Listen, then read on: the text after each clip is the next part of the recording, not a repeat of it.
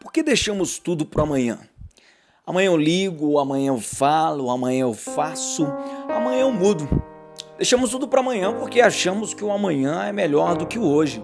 Só que não entendemos que amanhã as prioridades mudam, amanhã o encanto se perde, amanhã a saudade passa, amanhã o cedo fica tarde, amanhã tudo muda. Amanhã os filhos crescem, amanhã a gente envelhece, amanhã a vida acaba. Não deixe nada para amanhã, porque na espera do amanhã você pode perder os melhores momentos hoje, melhores experiências, melhores amigos. Então aproveite a sua vida, sabe, como se fosse o último momento. O ontem já se foi.